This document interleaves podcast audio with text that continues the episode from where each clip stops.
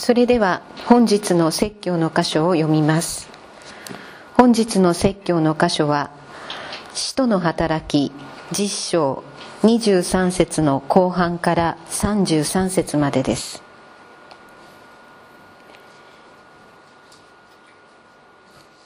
使徒の働き実章23節。あくる日ペテロは立って彼らと一緒に出かけた。ヨッパの兄弟たちも数人同行した。その翌日彼らはカイザリアに着いた。コルネリオは親族や親しい友人たちを呼び集め彼らを待っていた。ペテロが着くとコルネリオは出迎えて彼の足元にひれ伏して拝んだ。するとペテロは彼を起こして「お立ちなさい。私も一人の人間です」と言った。それからコルネリオと言葉を交わしながら家に入り多くの人が集まっているのを見て彼らにこう言った。ご承知の通りユダヤ人が外国人の仲間に入ったり訪問したりするのは立法にかなわないことです。ところが神は私にどんな人のことでも清くないとか汚れているとか言ってはならないことを示してくださいました。それでお迎えを受けた時ためらわずに来たのです。そこでお尋ねしますがあなた方は一体どういうわけで私をお招きになったのですか？するとコルネリオがこう言った。4日前のこの時刻に私が家で午後3時の祈りをしていますとどうでしょう？輝いた衣を着た人が私の前に立ってこう言いました。コルネリオあなたの祈りは聞き入れられあなたの施しは神の前に覚えられている。それでヨッパに人をやってシモンを招きなさい。彼の名はペテロとも呼ばれている。この人は海辺にある川なめしのシモンの家に泊まっている。それで私はすぐあなたのところへ人を送ったのですがよくおいでくださいました。今私たちは主があなたにお命じになったすべてのことを伺おうとして皆神の御前に出ております。本日はこの箇所から「隔ての壁を越えて」と題して説教を行っていただきます。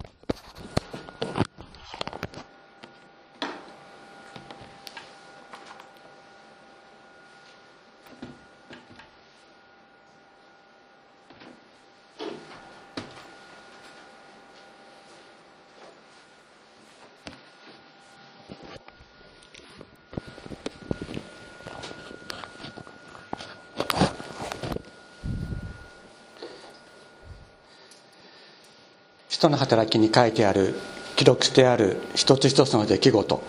それは私たちの現在の信仰生活に直接的な関係がある出来事であります。今司会者に読んでもらったこの箇所も、え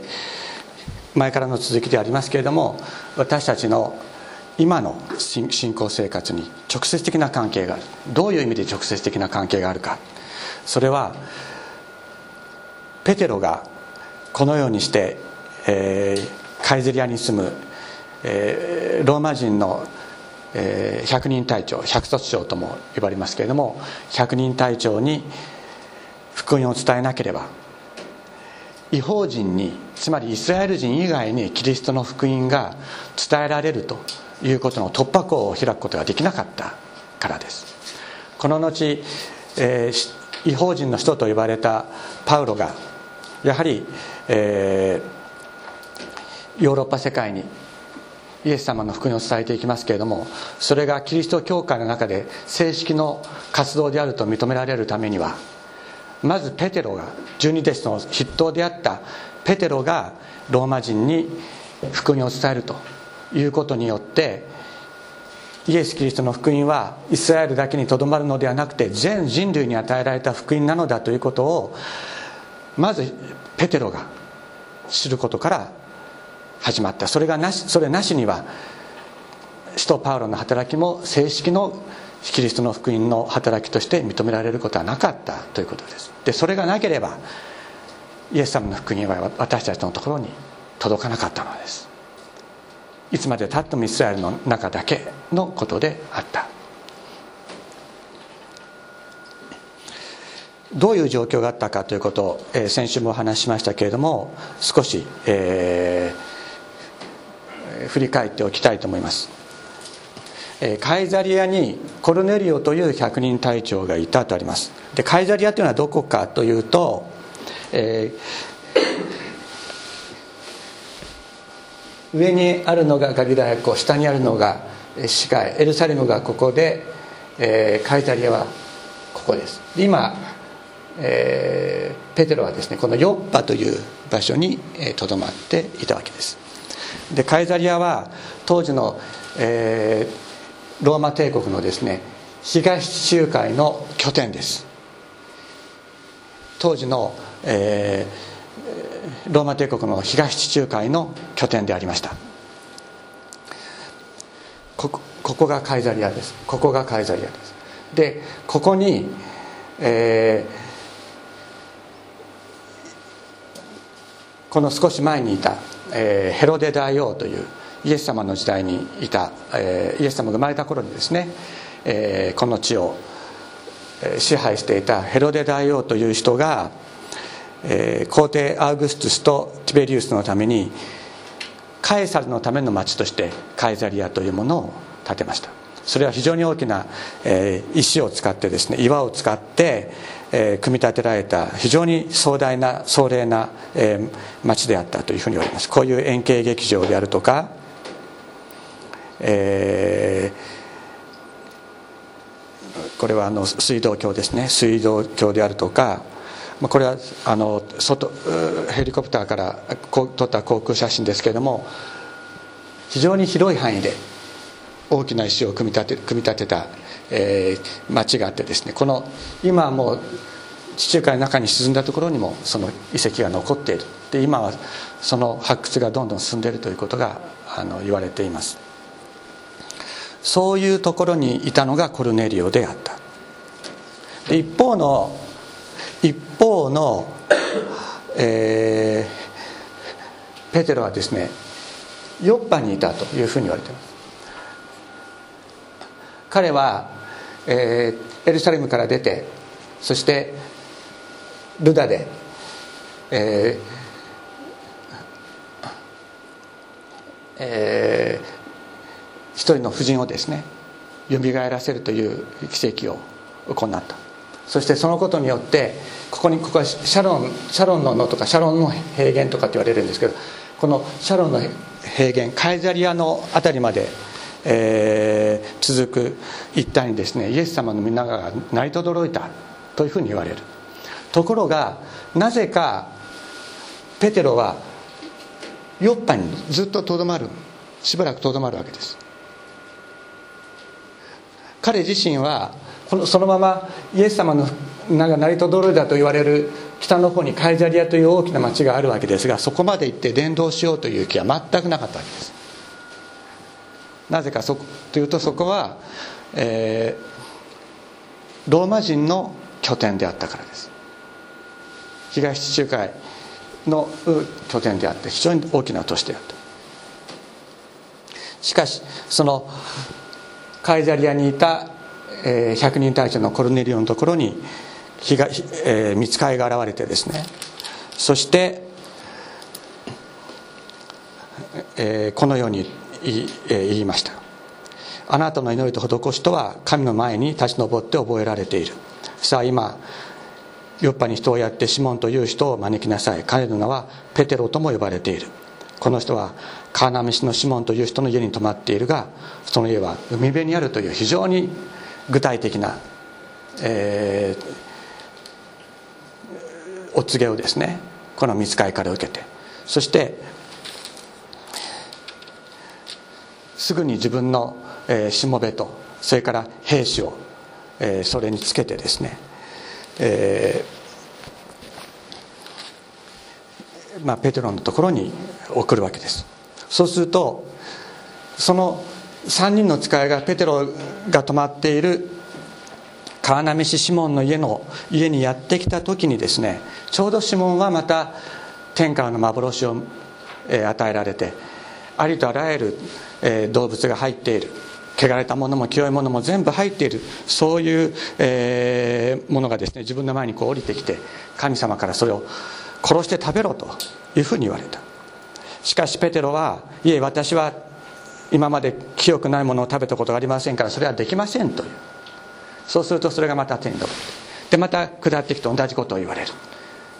でペテロも同じように答えるということが3度あった。で今の幻は何だろうかと思い巡らしている時にそのカイザリアから使わされた3人の人たちがペテロのところに到着するわけですね。で主がペテロに私たちがこの人たちを使わした。何の差別もせずに、えー、彼らと一緒に行けと、まあ、そのようにお語りになったというわけです、まあ、先週もお話ししましたがユダヤ人にとって清くない動物を食べるということは偶像崇拝に加担するというそういう意味があったわけです。自分も偶像崇拝者と同じようになるというそういう意味があったためにその、えー、ユダヤ人たちはその偶像崇拝をもう決しては決してやってはいけない。それは自分たちは偶像崇拝をやしたから国を滅ぼされてバビロンに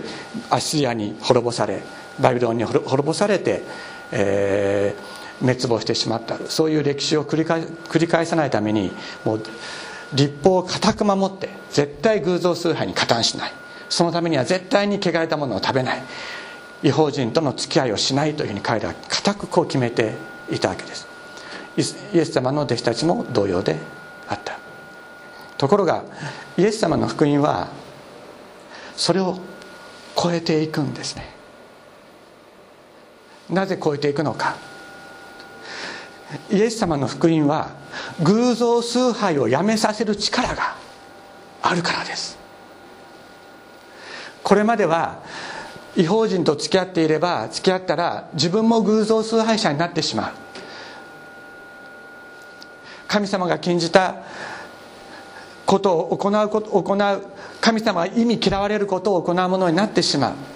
だからそうならないために違法人との付き合いをしない。違法人が食べるものを食べない。違法人の家に入らない。違法人に触らない。握手しない。そういうふうに思ってたんです。で汚れた人とに触ったら自分も汚れると言われていました。だから握手なんかしないんですよ。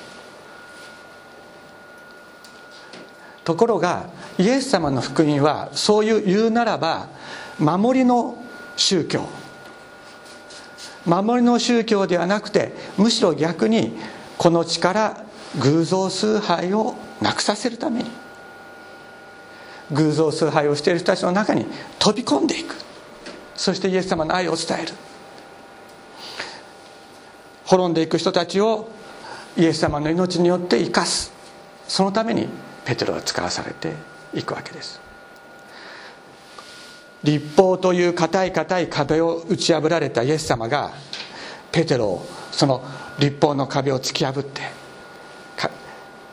違法人の中にこうお使わしになるわけですね。このヨッパというところに彼はいました。僕あの小学校6年生の時時にイスラエルに行ってですねこのヨッパのあの川波市シモンの家と言われる家に行ったことがあります。あのこう、まあ、本物かどうか分かりません。もう2000年前の話なので。で、まあ、そう言われる家っていうのがあって、えー、そこに行ったことがありますけれども非常に美しいあの場所です。そこからカイザリアまで1日で歩くにはちょっと遠い。1日で歩くにはちょっと遠い。ですから、えー、カイザリアからですね、えー、カイザリアで、えー、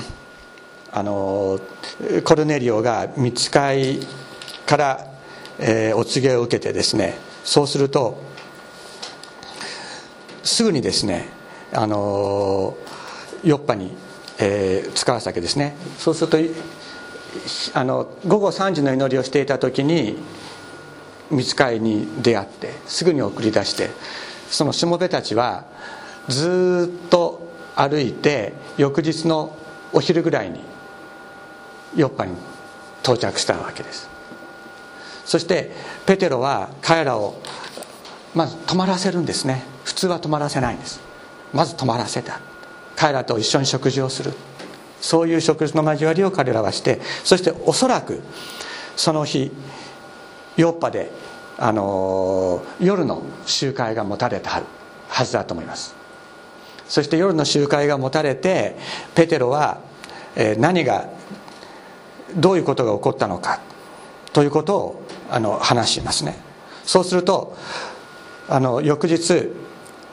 えー、ヨッパの兄弟たちも数人同行したと書いてありますがこれ何人6人一緒に行ったというふうにあの後で、えー、後の箇所を読むと分かります。6人の人たちが一緒に行った。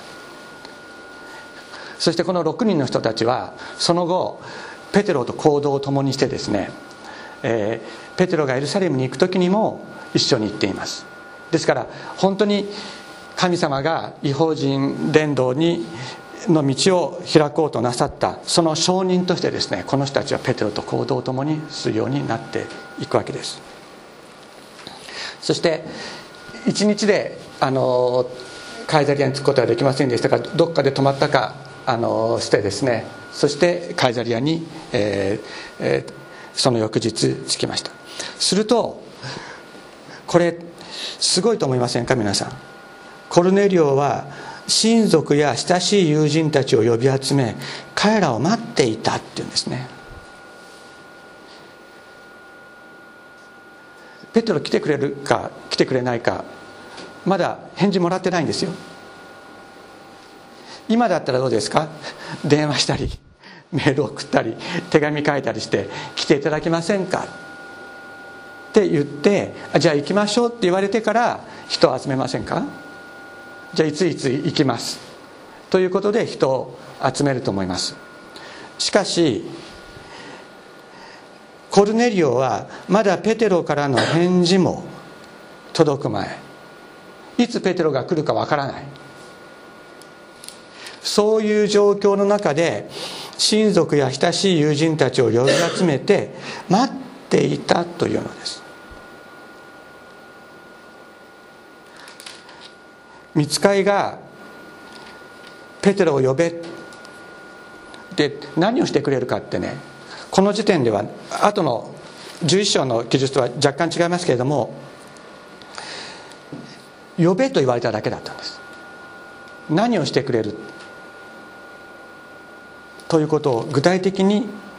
示されていたわけではないのです。ただ呼べと言われたから呼んだ。呼べと言われたから呼んだんですがこの人は33節にこのように言っています。今私たちは主があなたにお命じになった全てのことを伺おうとして皆神の見舞いに出ておりますと。私たちは今主があなたにお命じになった全てのことを伺おうとして神の見舞いに出ている。ここにですね神様の導きを信じる者の姿があります。私たちは神様が導いてくれるのであればその導いてくれるっていう保証をいろいろ確認したいっていうふうに思うんじゃないでしょうか。神様がこうこういうふうに導くよ。ここに行けと言われる。そしたらここに行ったらどういうことがあるか先に教えてください。そう思いませんか？ここに行ったらこういうふうにしたらじゃあこうこうこういうふうにしてこういうふうにいいことがあるからじゃあやってごらんっていうふうに神様は残念ながら教えてくれないです。私たちは神様からの導きを受ける時に行けとしか言われないことがあるんです。呼べとしか言われないことがある。しかしそういう時に神様の導きを信じ霊の導きを信じて行う行動する。その時に神様が豊かに働いてくださるということを経験するのです。私たちが私自身が神様から受けたこれまでのいろいろなお導きがあります。この場合のコルネリオも、えー、コルネリオは見つかりにが直接やってきた。そしてペテロは幻を見たということですけど私の場合には夢が多かったです。本当に不思議な夢。何度か見ました。そのでもその夢を見た時例えばニューギニアに行った時もそうですけれどもニューギニアに行ったら何が起こるかってことは何にも教えてくれないんですよ。ただ自分が理想とすることを目に浮かべて祈れ。そうすれば実現する。でニューギニアに行っている姿を思い浮かべて祈っただけです。また私があの日本に帰ってきてから道の教会に行ってどういう信仰生活をするかとどういう働きをするかということで思い悩んでいた時にそこで言われたのは自分の妻を支配するようしようとするな。それだけだったんです。自分の妻を支配しようとするな。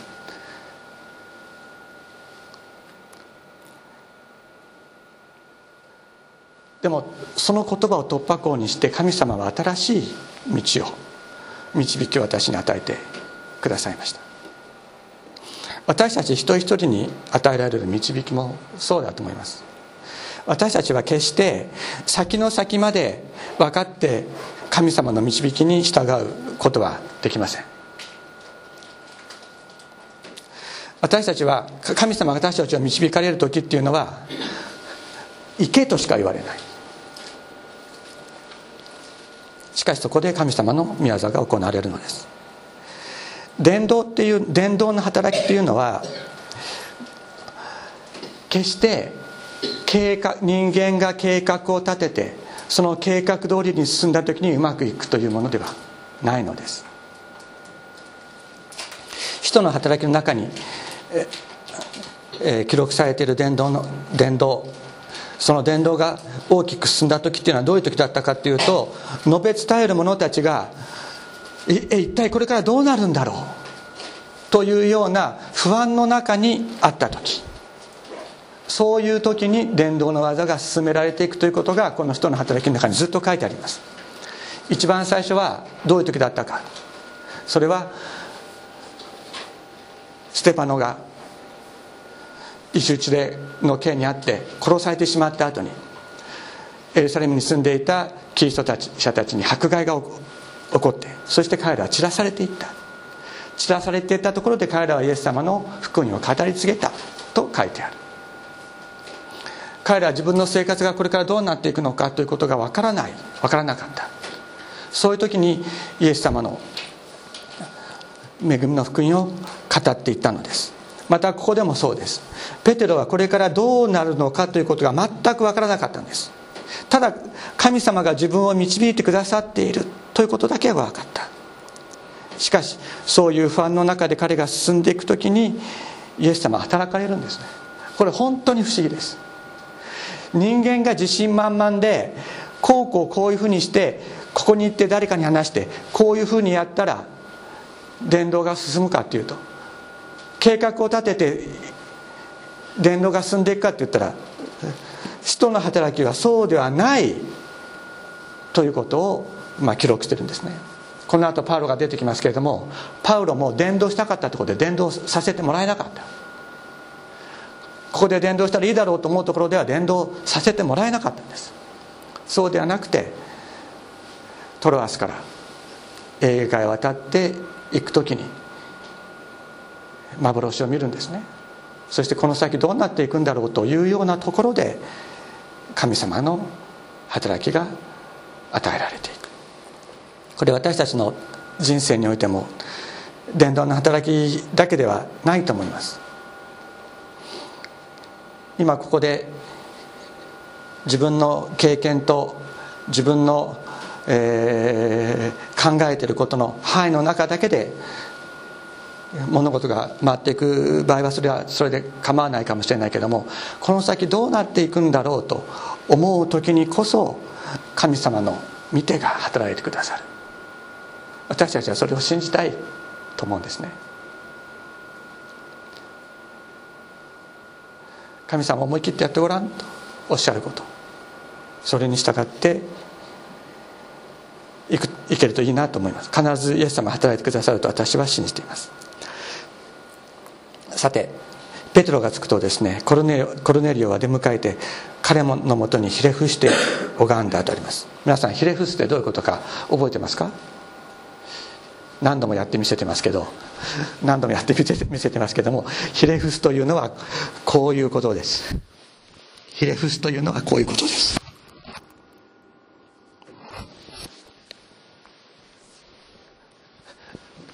土下座ではないんです。ひれ伏すというのはもう本当にひれ伏すんです。あの地面にそのままぺったりあのひれ伏す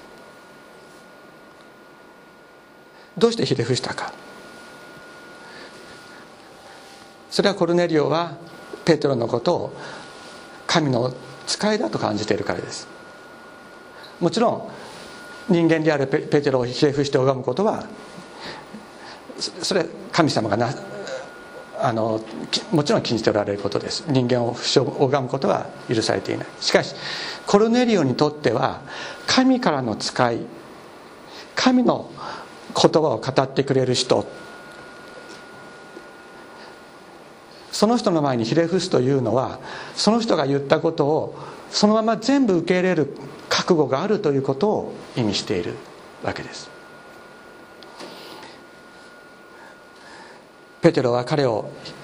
引き起こ起こして手を使って起こしてですねさあお立ちなさい。私も一人の人間ですと言った。つまりコルネリオはペテロのことを神の使いと等しい人だというふうに思っていたけれども実はペテロ自身は同じ人間なんだ。同じ人間を神様は使ってあなたに福音を伝えようとしておられるんだということを言うのです。ここにですね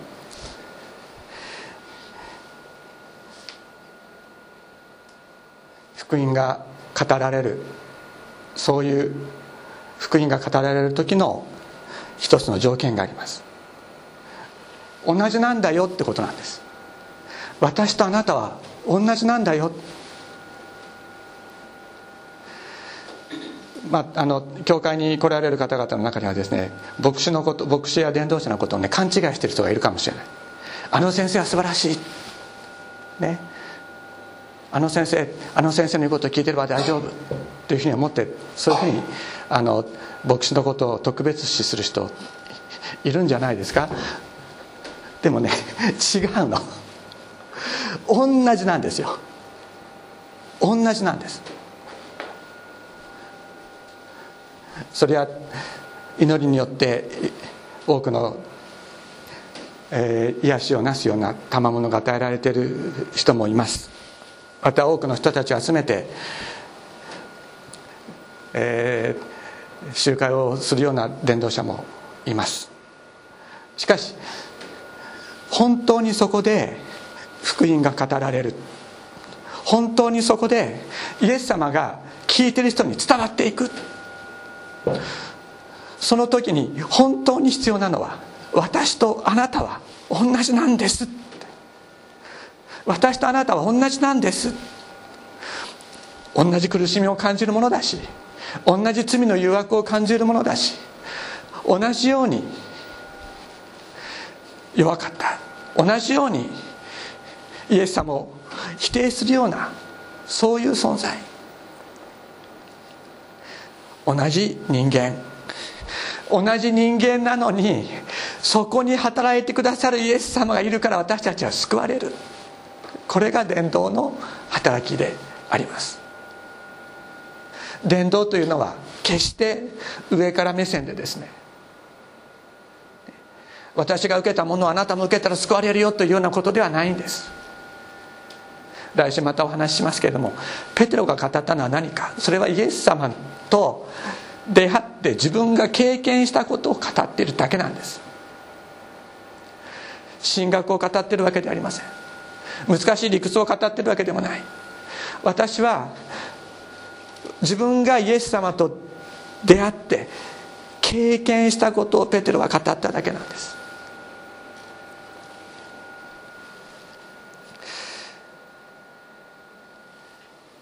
今まで違法人とユダヤ人という壁があった。しかしその壁を越えて私とあなたは同じです。私とあなたは同じです。この同じ者たちに働いてくださるイエス様がいるということをペテロは語り始めるのです。ですからどうぞ皆さん心に覚えていただきたいと思います。自分が弱くまた罪深くつまらなく感じる時にペテロも同じように経験したんだということを覚えていただきたい。そして私も同じ人間です。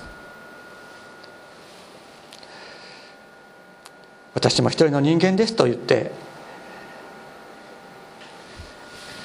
隔ての壁を越えて同じものとしてイエス様を語った。その中にイエス様の福音が伝えられここにペテロたちが一番最初に経験したのと同じようなペンテコステの精霊の豊かな満たしが行われた。そのことを私たちは覚えたいと思います。お祈りしましょう。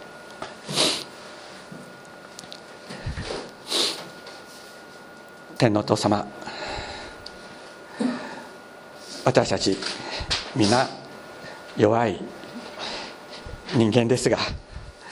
そういう私たちを本当に大きな愛を持って包んで生かしてくださることを感謝いたします。天のお父様私たちは決して自信満々で伝道することも自信満々で生きていくこともできませんがしかしこの聖書を読むと自信満々でない時どうなるか不安に包まれる時なおあなたを信じて生きていった時にあなたが働いてくださったことを私たちは見ることができます。主イエス様どうぞあなたが導いてくださってこれが道だこれは夢と語りくださ語りかけてくださって私たちがあなたの声に従って歩んでいく勇気をどうぞお与えください。主イエス様あなたが先に先を歩いてくださっています。私たちにはその先の一歩は分かりませんがあなたがそこにいらっしゃいますからあなたの胸に飛び飛び込んでいくようにこの一歩を踏み出すことができるようにしてください。感謝してイエス様の皆によってお祈りします。